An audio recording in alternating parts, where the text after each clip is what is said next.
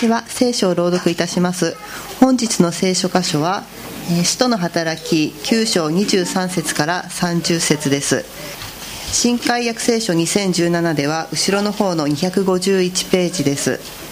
ではお読みいたします。使徒の働き9章23節から30節。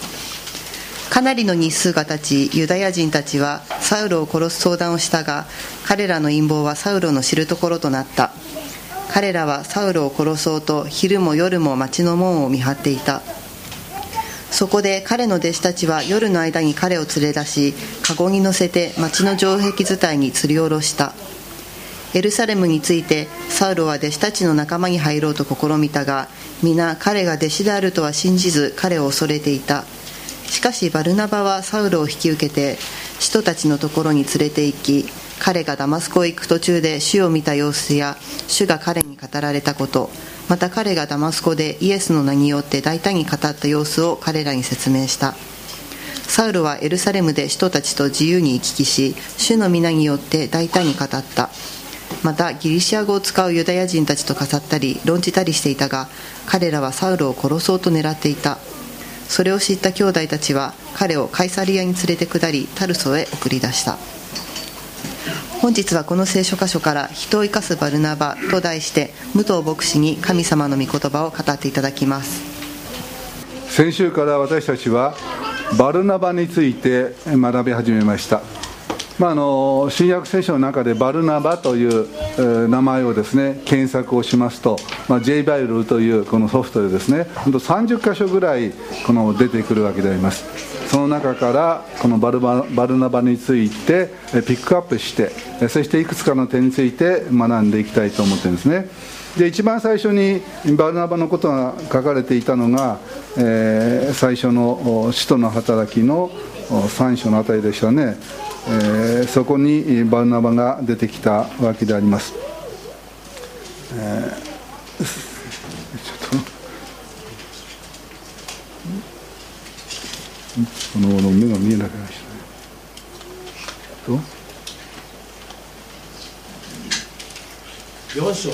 4章でしたかね。4章の、えー、最後のところの36節ですね。ごめんなさい。4章の36節のところに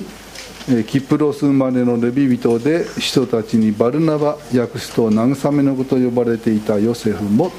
所有していた畑を売りその代金を持ってきて人たちの足元に置いたと書かれている。これがまあバルナバの最初の記事でありますけれども、まあ、このバルナバっていうのはニックネームだっていうことがここで分かるわけですね、えー慰めの子また客中では励ましの子。そういう意味がこのバルナバという言葉の意味だというんですね。本名はヨセフ。なぜバルナバというこのニックネームを付けられるようになったか。それは彼の生き方そのものがまさに慰めの子励ましの子であった。だから信徒たちは皆いつの間にかヨセフと呼ぶのではなくしてバルナバさんバルナバさんと呼ぶようになったということだろうと思います。さあ皆さんこのバルナバはあの、まあ、ヨセフですね。彼は自分をこの本名じゃなくてニックネームで呼ばれることについて嬉しいと思っていましたか？それとも嫌だなと思っていましたか？どうしてだと思いますか？まああだ名といってもですねやっぱり本人が好むあだ名とあだ名と嫌だなと思うあだ名があります。バルナバにとってはどうだったでしょうか？慰めの子励ましの子。いつもそう言われると何か自分はそうあらねばならないというそういう思いがですねいつも自分の上にこう押しかかってくるようで、えー、あんまり良いとは思わないなと感じてできるならば、えー、ヨセフと呼ばれたいと思っていたと感じますか？それともこのバルナバという愛称をですね彼自身も本当に感謝してそして、ま、バルナバと呼ばれる度ごとにああそうだ私は励ましの子慰めの子として神様によってこのキリストにあるこの人たちの交わりの中に置かれているのだ。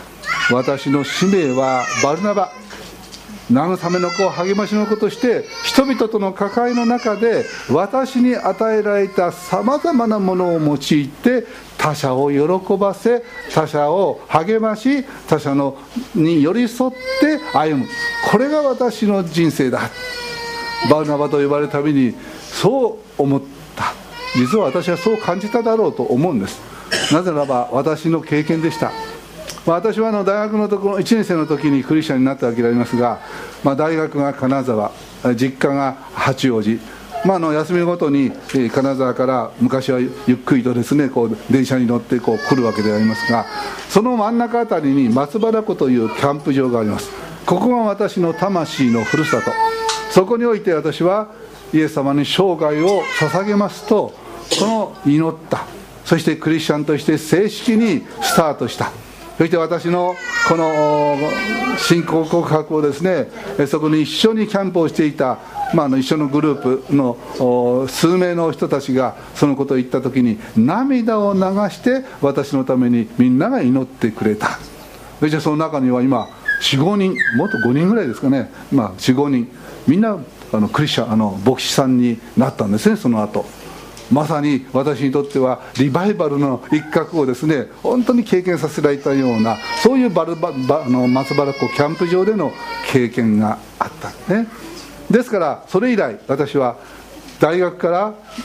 実家に実家から大学にこの往復する時に必ずこの松原湖バイブルキャンプ場に寄りましてそこで奉仕をすることにしたんですね。まあ、グランドワーカーといいまして、まあ、いろいろなあの雑用をするわけでありますけれども、まあ、体がこうしっかりしてたのでそういったことは喜んでやってたわけですがどういうことか私はそれだけではなくしてキッチンのお手伝いも積極的にやるようになりました。それでいつの間にか私は松原湖に行きますとミスターキッチンと、まあ、そのように呼ばれるようになったんですね。でまあ、そういうことで、まあ、いつでもこの食事をこう皆さんに提供したり、まあ、あのいろいろなあ料理は作れませんけれどももろもろのそこに関わる事柄を、まあ、責任を持ってさせていただいたわけであります。いつもこの前掛けをかけて私はそのキャンプ場にいたわけですね。そんな、まあ、昔のことですがこの前日立の教会に行った時にこう言われました「あ実は先生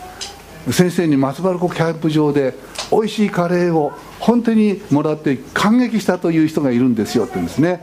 まあ、その遅く松原キャンプ場に着いた彼に対して私が、まあ、ミスターキッチンですからいろんなことをやる権限をいただいていたわけでああよく来ましたねということであのカレーをですね本当にこの出したそうなんです、まあ、私は忘れてるんですがそれを彼は非常に感激を持ってこの思いているんですね。そして彼はその後牧師になって今日立のにある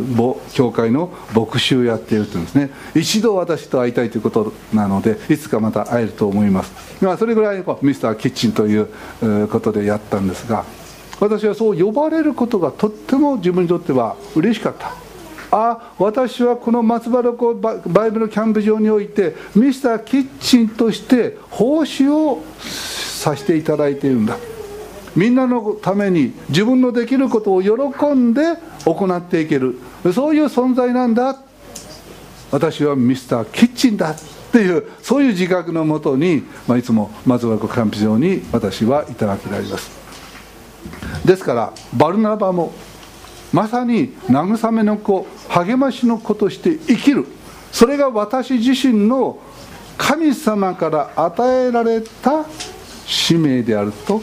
彼は深く感じ取ってそう呼ばれる旅ごとに自分の生き方を確認していたのではないだろうかと私は思うんです。これはクリスチャンも同じなんですよ。皆さんご存知のようにクリスチャンっていうのはあだ名ですよね。ニックネームです。これは最初はですねアンティオキというところアンティオキアですか。そこで、まあ、あのクリスチャンたちが活動を活発に始めた。まあ、そういう人たちに対して、えー、クリスチャンでない人たちがあざけりを込めてキリストのものキリストに所有された自分の意思なんか何もないようなそういう存在だというような思いも込めてキリストのものという意味のクリスチャンあという名前をですねあだ名をつけたというんですね。えところが、えー、そのあだ名をつけられた党の本人たちはああ本当にそうだ。私はキリストの役員が焼き印がこの肌に刻まれた。あなたは私のもの神様のものキリストのものなんだというこの意識を持ってそれ以後クリスチャンであることをむしろ誇りとしていつも自分はクリスチャンだ。神様の所有とされた。もはや私は自分のために生きるのではない。自分のために死んでよみがえられたお方。そしてその方々が愛その方が愛した人々のために生きる。神と人とに仕えていく。あこれがキリストのものとされた私の生き方なんだ。クリスチャンと呼ばれる旅ごとにそのように使命を深く覚えてそしてその名に恥じぬようにとその名の通りに生きたい、まあ、そんな気持ちが起こったんじゃないか。だから長い歴史の中ずっとクリスチャンという言い方がですね、えー、存続したのではないかと私は思うんです。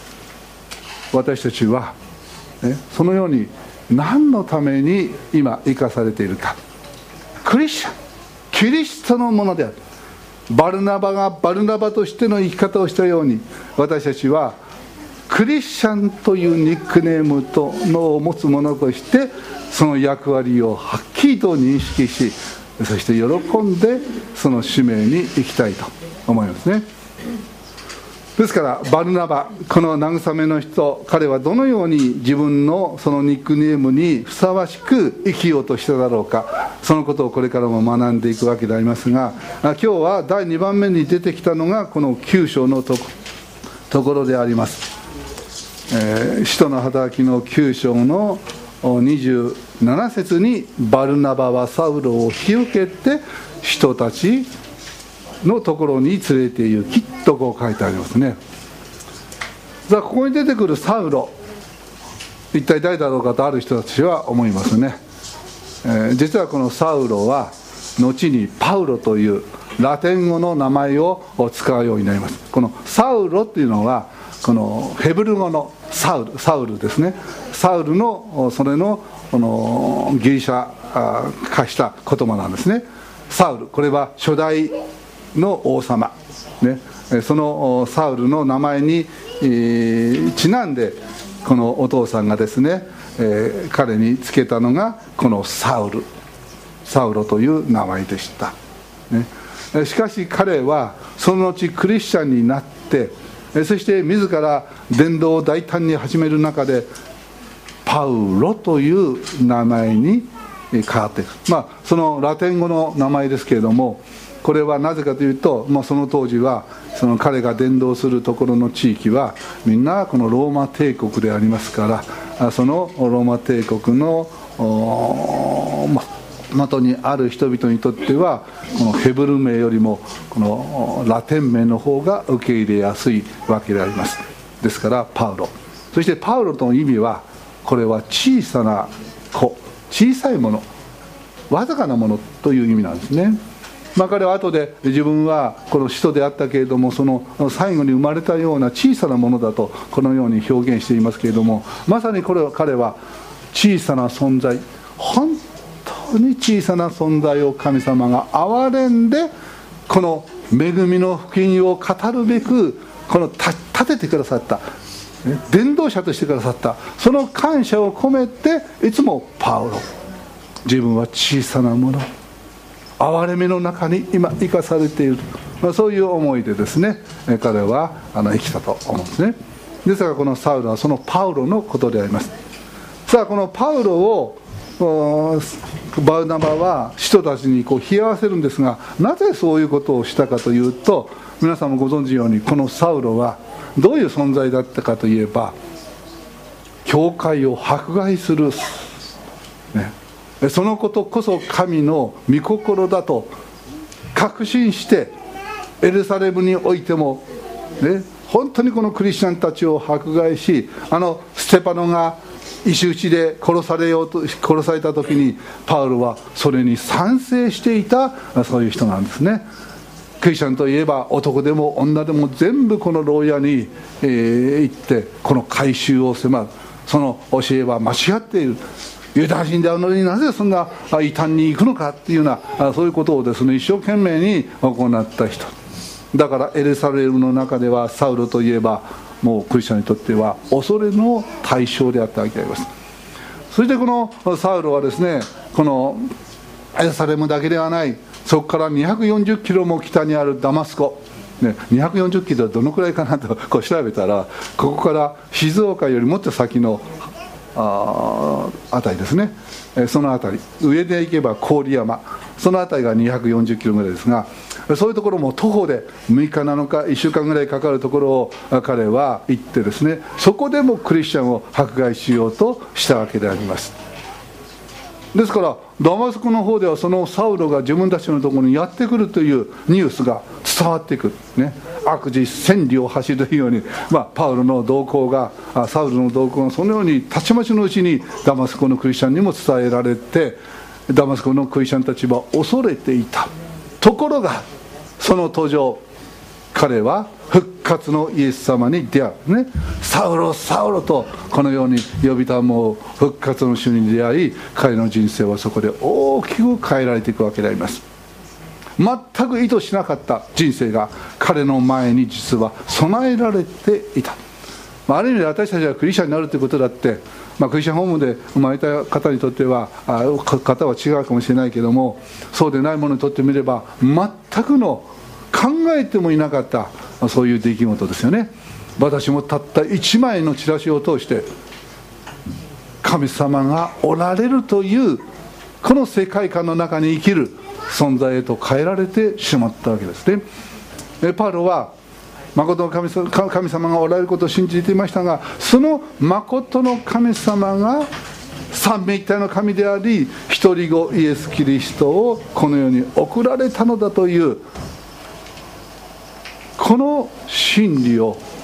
悟るべくその復活のイエス様に出会いそこから彼の根本的なものの考え方が作り変えられていく神の御業が具体的に起こっていったわけなんですね。パウロは神様に捉えられたゆえに変えられたのであります。彼の根本的なこの物事の見方受け止め方それが神の御手によって作り変えられていく。これがダマスのこう途上の出来事から始まっていくわけであります。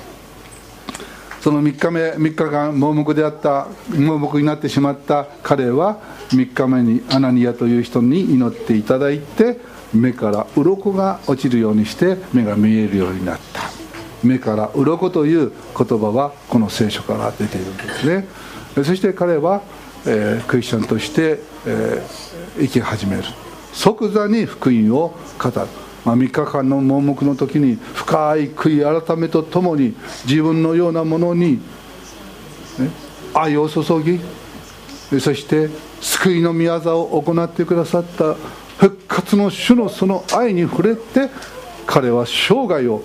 このお方に捧げきっていく。そして深く神様の御心を受け止めながらこの3日間の盲目は実はその中で誠の光を見いだすその時でありました。この世の今までの一切のものを本当に全部閉ざされてただ神様からの啓示の光を彼はその時に受けていく。そこにキリスト教の土台を築いたパウロの出発があったわけです。暗闇の中でただ誠の神様にだけ目を向けてそこの真理の光を受けて彼の心は新しく作られ始めていったわけですね。まあそういう中でパウロはあのサウロは、えー、クリスチャンとして、えー、御言葉を語るようになったのであります。それがですねこの19節以下、まあ、食事をして元気になったサウルは数日の間ダマスコの弟子と共にいて直ちに諸街道でこの方こそ神神の子ですとイエスのことを述べ伝え始めたというわけであります。まあ、そういう中で、えー、サウルはますますこの力を増してですねイエス様がキリストなんだ救い主なんだこの方こそ旧約聖書がずっと予言していた誠の救い主であるということを彼は大胆に確信を持ってダマスコの人たちに語った。クリスチャンをイエス様の信じる者を迫害するそのために出かけたパウロがサウロがなんとダマスコにおいてはイエス様こそ誠の救い主だと180度変わってしまったんですから彼を待ち受けていた、まあ、彼の友人たち彼の部下たちあるいは同僚たち彼らは全くびっくりしたでありましょう。そして、えー、彼らはうろたえたというわけであります。それが22節に書かれていますがその後23節。かなり日数が経ちユダヤ人たちやサウロを殺そうと相談したがとなっている。ここが問題なんです。私たちはルカのその人のあの働きを見るとこれはそのまま終日後に語り出したこのサウロ。そしてかなりの日数を経ってそしてダマスコからこう逃れていくサウロと。そのように私たちは理解します。まあ、あの人の働きだけ見ればそのように理解して構わないわけです。ですからそのようにお話しすることもあるわけです。ところが私たちはこのサウロ後のパウロが書いた書簡を聖書としていただいているわけですね。でその書簡の中で、えー、パウロは自分自身のこの歩みについて振り返り、えー、述べているわけであります。その特に一番最初に書かれたというガラテヤ人への手紙の中には実はこのように書かれているんですね。ガラテヤ人への手紙をちょっと見てみましょう。一章の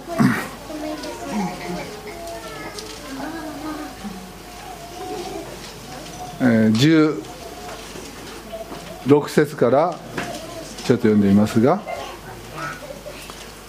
かし、えー、違法人の間に巫女の福音を伝えるため巫女を私のうちに掲示することを良しとされた時私は血肉に相談することをせず私より先に人となった人たちに会うためにエルサレムに登ることもせずすぐにアラビアに出て行き再びダマスコに戻りました。それから3年後私は気配を訪ねてエルサレムに登り会のもとに15日間滞在しました、まあ、これがこのパウロの語ったこの記述なんですね。これによりますとパウロはダマスコからであの福音を述べ伝えた後すぐにエルサレムには行かなかったって言うんですね。そうじゃなくて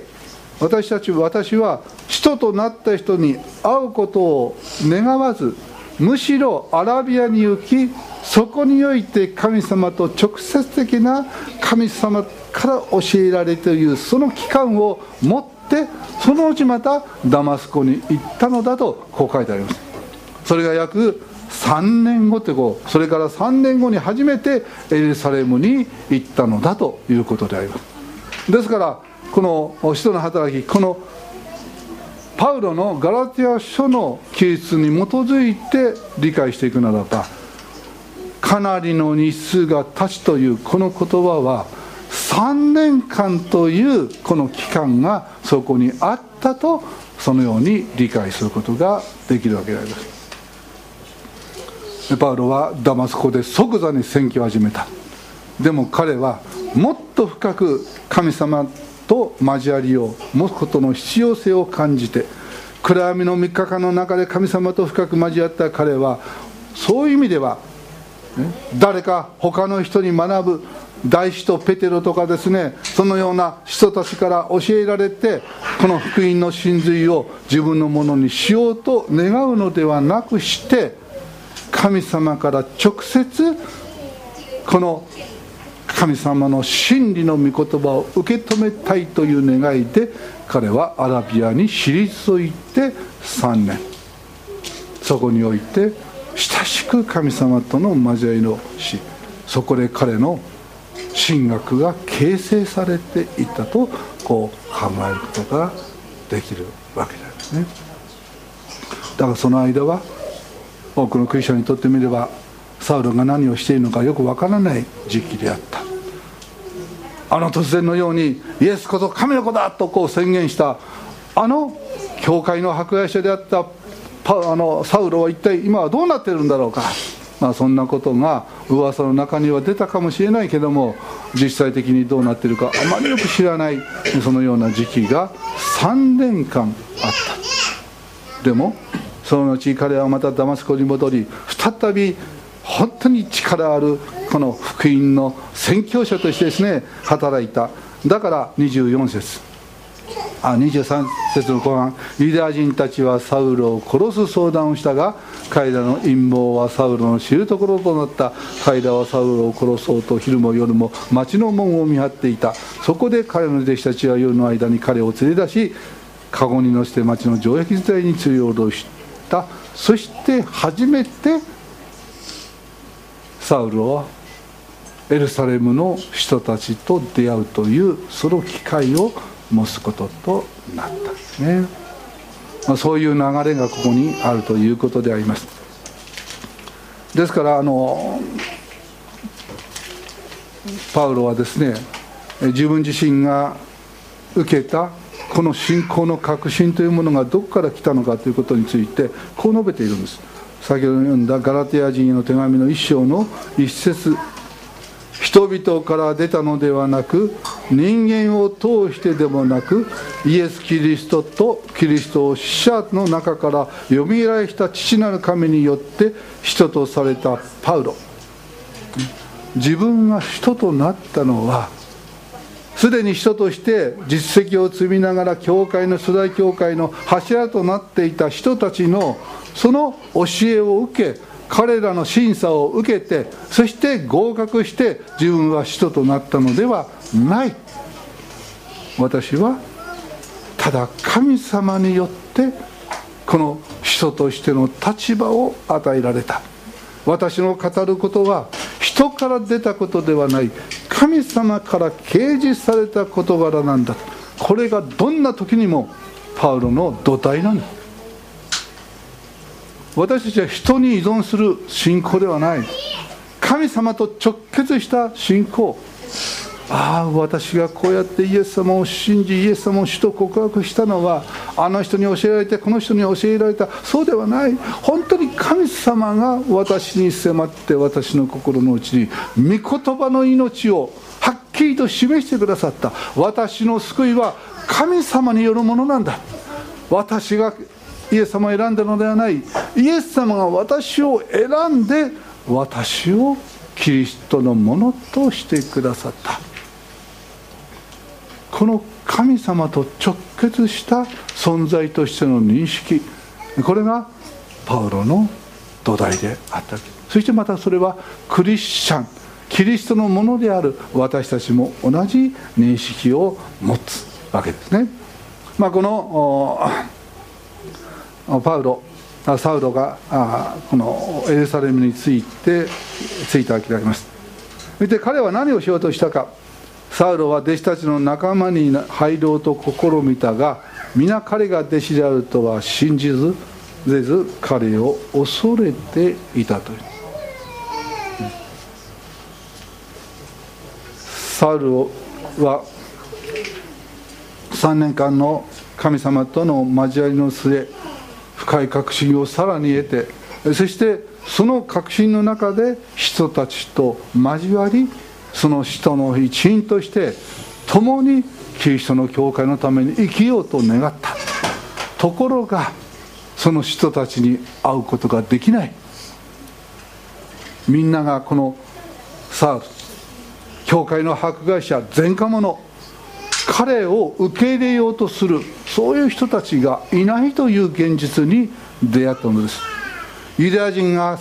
サウルを殺そうとするだけではない。クリスチャンたちもそれをエルサレムのクリスチャンたちは彼を仲間として認めようとしない。そういう雰囲気がそこにあったわけであります。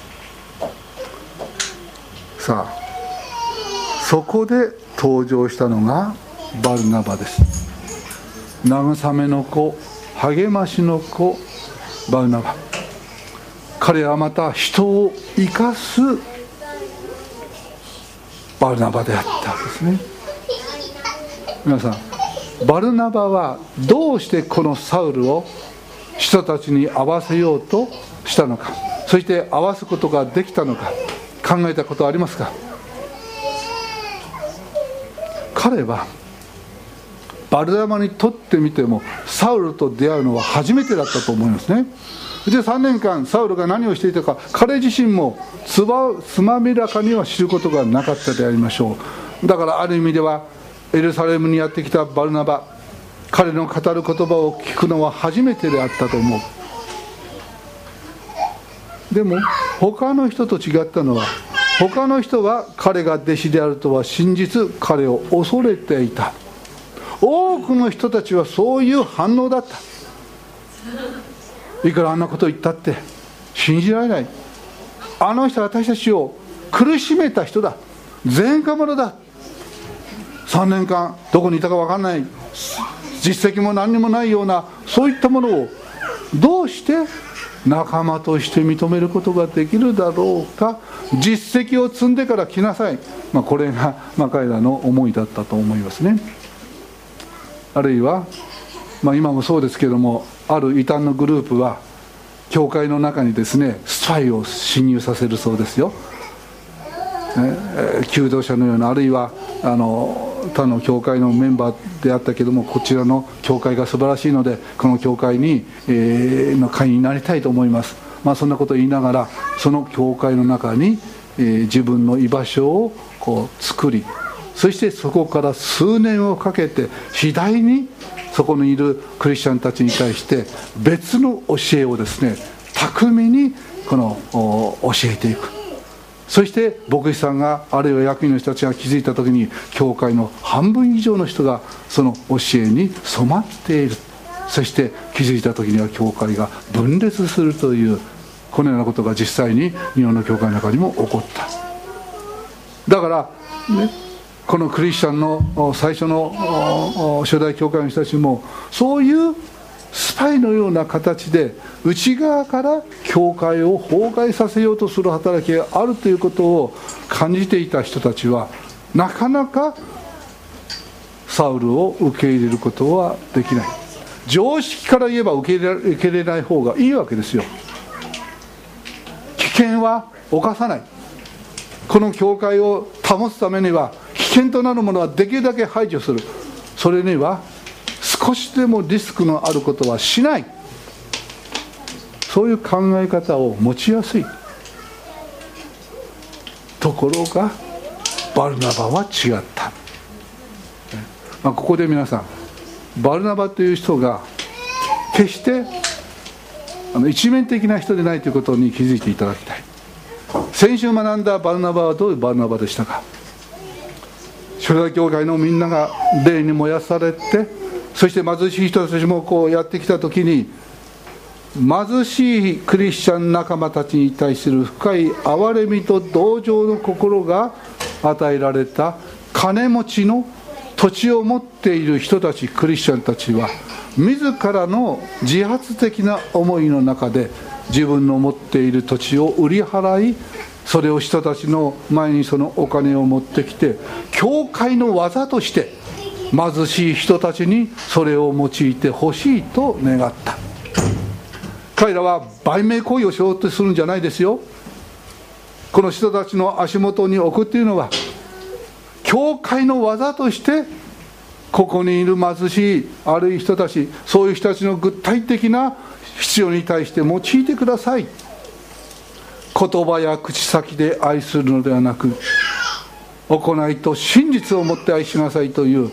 あのヨハネの言ったように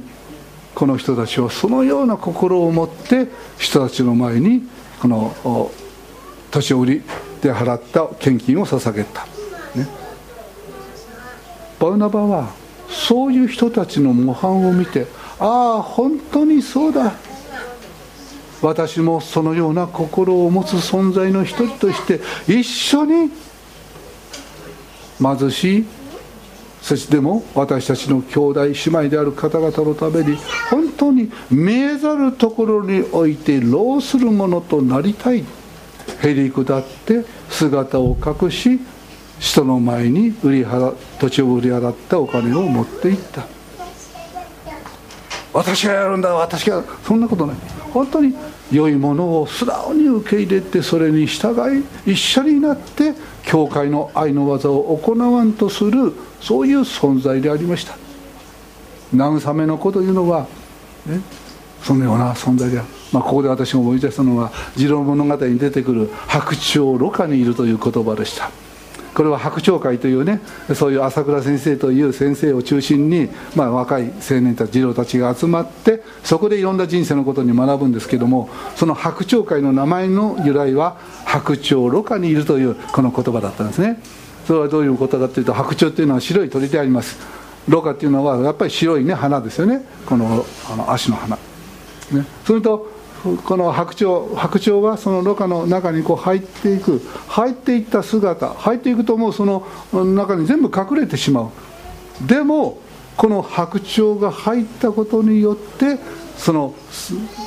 波あるいは風がその周辺の足に伝わって変化がそこに起こっていく。私たちの生き方は私がどうのこうじゃない。本当に謙遜にへり下って人々の前に仕えていくんだよという、まあ、その川桜先生の教え。私はそれを読みながら感動しましたね。あそうなんだ。人のためになるっていうことは私が私がではない。自分が死んで隠れてなおその影響力を他に及ぼしていく。ああ私もこの白鳥の人になりたいななんてこう思ったことがありますね。バルナバまさに教会の良いこの霊的雰囲気の中に自らも素直にそこに入っていきそして自分もこの中にこの霊的なまた具体的な愛の技を行い他の人たちに影響していくでもバルナバがこれをやったんだ。そんなこと誰も感じない。あれはあくまで励ましの人慰めの人として他者の痛みや悲しみや必要に対して敏感に感じてそして教会の技として自分自身の働きを本当に人々のために用いてくださいと提供していくそういう姿ですね。でもここでは違います。他の人が恐れ信じようとしない。そういう中にあってバルナバ一人このサウルを信じたんですよ。前科者の言葉を。彼はでも彼の語る言葉は神から来た言葉だということを彼の内なる御霊様がそのことをはっきりとバルナバに示した時に他の人が恐れ他の人がどのような評価をしようとそんなことは全く彼は考えずこの一人サウルのために彼は自ら仲介役を買って出て人たちにこのバナバを紹介するわけであります。彼は一人で決断し一人で主に従うことのできるそういう存在でもある。矢面に立っても一人の人のその人生に関わるこの決断に対してそれを支援していくサポートしていくそういう存在として寄り添っていく励ましのことなることをバルナバは選んだ。彼は決してサウルから「バーナバさんどうぞ私のために働いてください。私のために働いてください」3個の例を受けてよしやってやれるぞ。ということではなかったと思う。まさに必要を持っているその存在をはっきりとキャッチした時にその人のために生きることが私の役割である。私はバルナバだと彼は思った。でもこういうことができるのには霊的目が開かれていないとできませんよ。他の人たちは常識でサウルの姿を見ていた。でもバルナバは信仰の目を持ってサウルを見信仰の耳を持ってサウロの語る言葉を聞いたのであります。だからどこから出た言葉であるか。彼の語る言葉は本当に真実なものであるのかそれともスパイとしてうまく教会の中に潜り込もうとするそういうものであるのか。彼にはそのことの識別ができたし3年経っているけれどもその3年間の持つ意味をバルナバは理解したんでしょうね。ああそうか。彼は主にパサウロは主に扱われるために3年が必要だったのだ。そういう中で彼は本当に練りに練られて砕かれ砕かれ砕かれ砕かれてそして福音の真理を得て私は使えるられるために来たのではない使えるために来たのだというあのイエス様の言葉を我が言葉として彼自身も教会に使えるために全てのものを差し出して今このところにやってきたのだ。バーナバにはそのことがはっきりと理解できたのではないでしょうかつまり神の働きを見る目があったんです神が今現実に何をなそうとしておられるのかということに対して霊的感覚を持ってそれをキャッチしそのために自分自身を本当に差し出していくこういう決断のできる人だった今私たちはあ木曜日の時間に聖書を読む会では神を経験するということを学んでいますがそのところの重要な一点は神が今働いていることを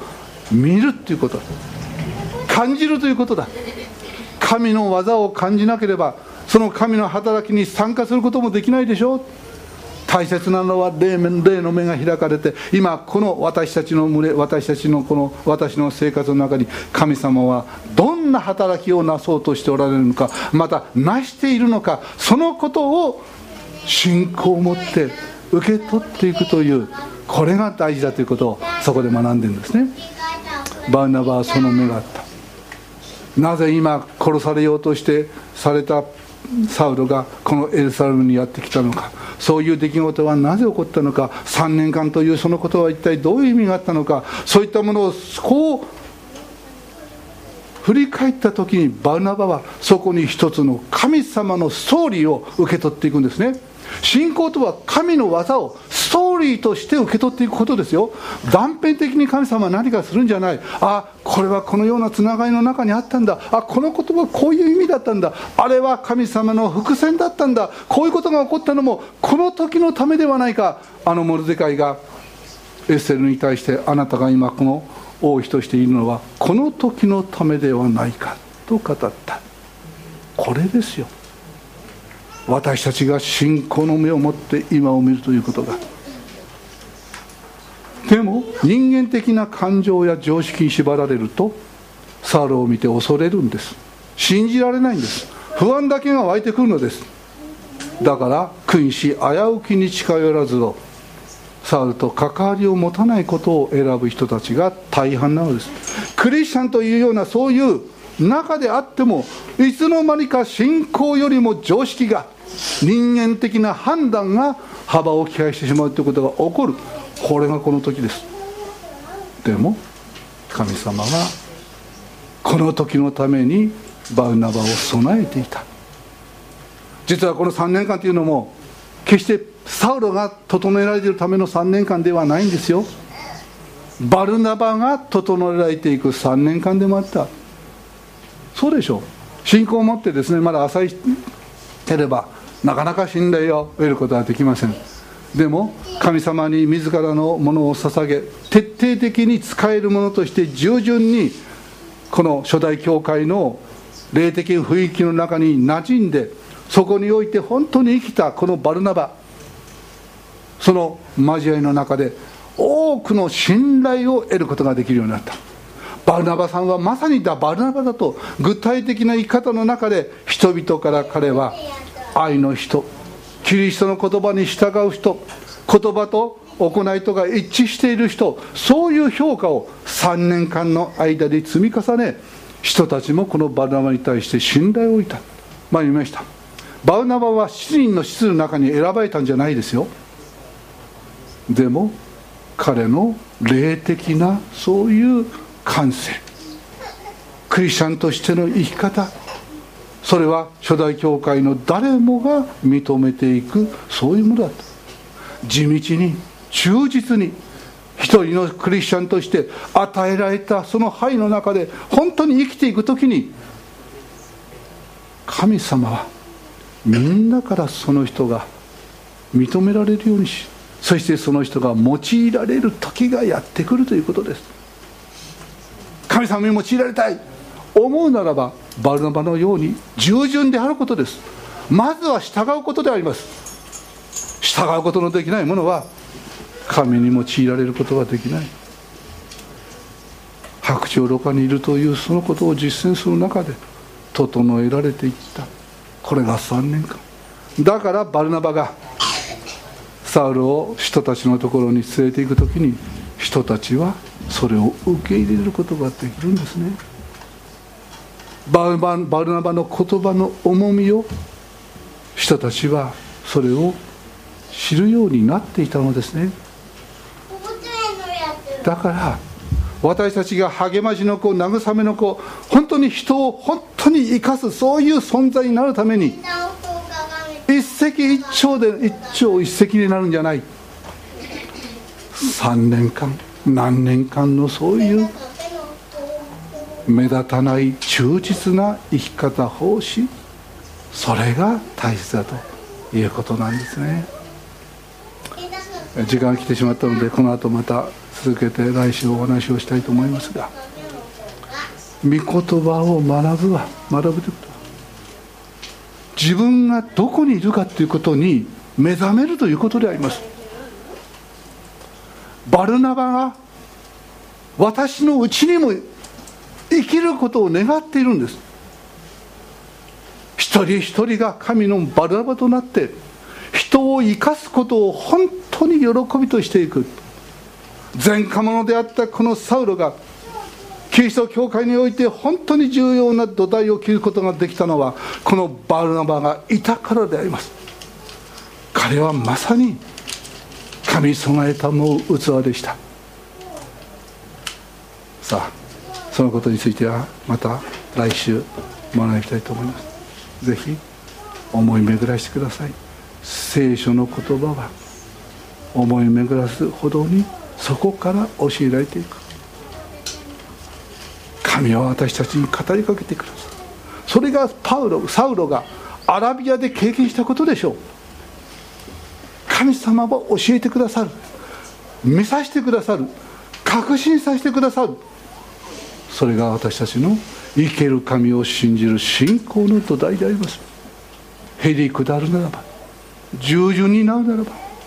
私は小さなものですとパウロが自分のことをそのように述べたようにそうなっていく時に私たちは神が教えてくださる。その経験をしていくのですね。お祈りしましょう。神様短い聖書の箇所の中にもたくさんの事柄が込められていることをいつも覚えそれゆえになかなか一回ではそれを語り尽くすことのできないもどかしさを感じます。神様どうぞここにいる一人一人が自ら神の言葉と格闘しあなたの御言葉の中にある私への語りかけを受け取ってバナマのごとく生きるそういう存在である自覚クリスチャンであるというそのニックネームのごときごとく生きる存在であることを御言葉を通し一つまた一つと経験していくことのできるように導いてください。どうぞ続けて来週もこの箇所からあなたが語らんとすることをこの者が語ることができ集う集っている一人一人もそれを受け取っていくこともできるようにお導きください。尊き皆によってお祈りいたします。アーメン。